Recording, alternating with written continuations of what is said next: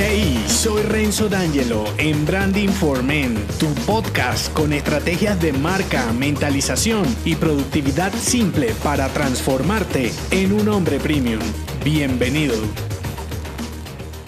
Silenciarte es el cuarto fallo del branding incorrecto y es donde la invisibilidad y hablarle a todo el mundo te dejan sin voz como businessman. La atención de tu cliente es resultado de una marca personal relevante y clara, solo así ganarás su interés y confianza. Salir como loco a venderle a todo el que pueda comprarte es como gritar bajo el agua, nadie te escucharía, ¿verdad? Si hay algo peor que no tener una voz de marca definida es tener una genérica y sin identidad porque en el entorno actual debes lograr captar la atención en medio de un ruido de opciones ensordecedor. Entonces, cuando tu posible cliente no identifica nada especial más allá de lo mismo que también ofrece tu competidor, no se molestará en escucharte, buscará pagar menos o simplemente no comprará lo que ofreces porque no tendrá valor para él. El fallo silenciarte lo veo como un autosabotaje estratégico porque el miedo a especializarte y buscar hablarle a menos personas con mayor sentido, te va quitando la voz hasta tal punto de dejarte mudo e irrelevante. Recuerda esta frase, siempre sabrás algo que puede ayudar a otro. ¿Qué esperas para compartirlo? Sintetizado, experiencias más personas afines es igual a relevancia del mensaje. Yo sé que salirte de lo estipulado tiene sus riesgos, pero créeme, seguir a los borregos es peor porque te quedas descolorido y sin distintivo. Y así te costará más crear interés con tu mensaje. Así que para alejarte del branding incorrecto, Correcto, escucha lo que te encontré esta vez. Tres elementos para evitar silenciarte con tu marca personal. El primero, comprador. El segundo, afinidad. Y el tercero, captación. Voy por el primero, comprador. Ser específico con la persona que deseas ayudar es algo básico para ganar la atención que necesitas con tu marca. Cuantos más competidores, más particular debes ser tu cliente genial. La época del espacio pasó. Ahora necesitas el interés llamando a tus clientes por sus individualidades. ¿Será lo mismo venderle a un estudiante universitario que a un hombre profesional? ¿Verdad que no? Es más, dentro de cada grupo te puedes encontrar con infinidad de perfiles completamente diferentes. Si quieres su interés, conócelos y háblales de las mismas dificultades. ¿Son menos personas? Claro que sí, allí es donde está el quid del asunto. Siempre que haya suficientes interesados en tu ayuda, irás por buen camino. De todas las marcas que investigué, el 52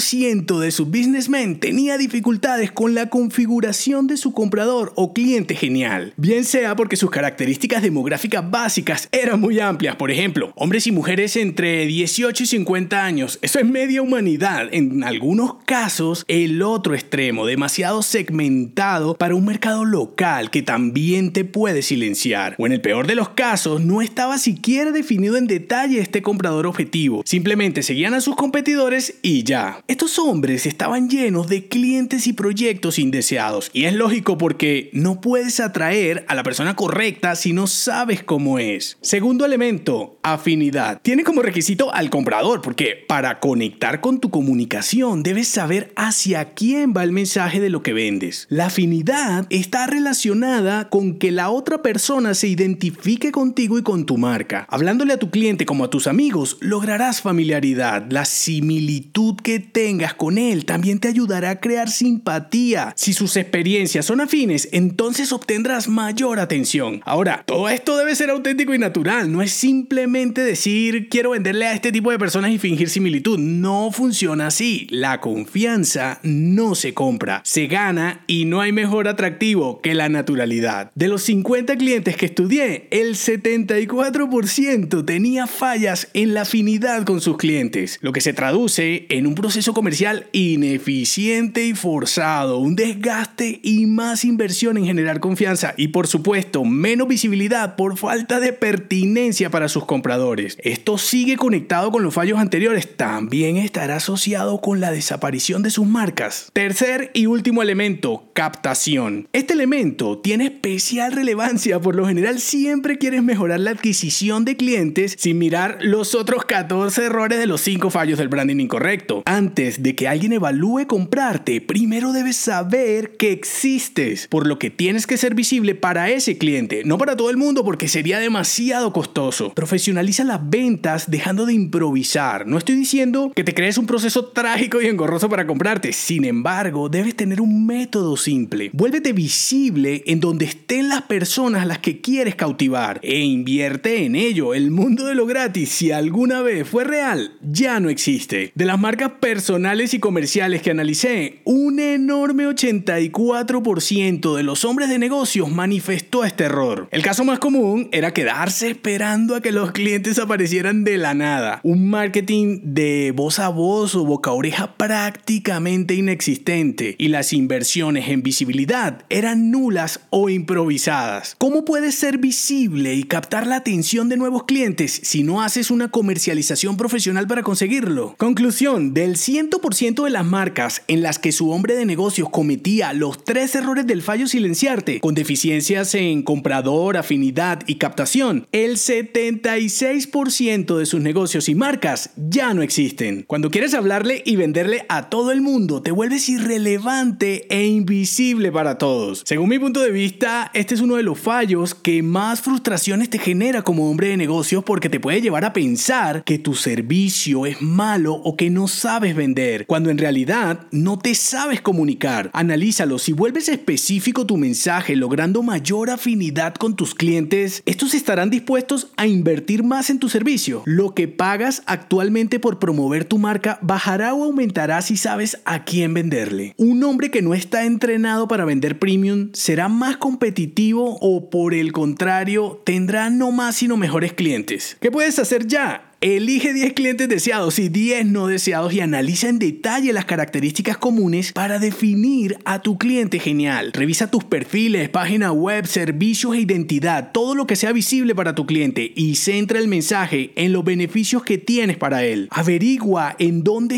tus compradores y vuélvete visible para ellos. Invierte en profesionalizar tus ventas y en captar su atención. Solo así lograrás que se escuche tu voz. En el artículo que acompaña este episodio, te dejo la gráfica con los datos y te espero en el siguiente y último fallo, alardearte. Si te gustó este episodio, déjame un mensaje con 5 estrellas en Apple Podcast y únete a mi clan si aún no lo estás en renzodangelo.me. Hasta la próxima.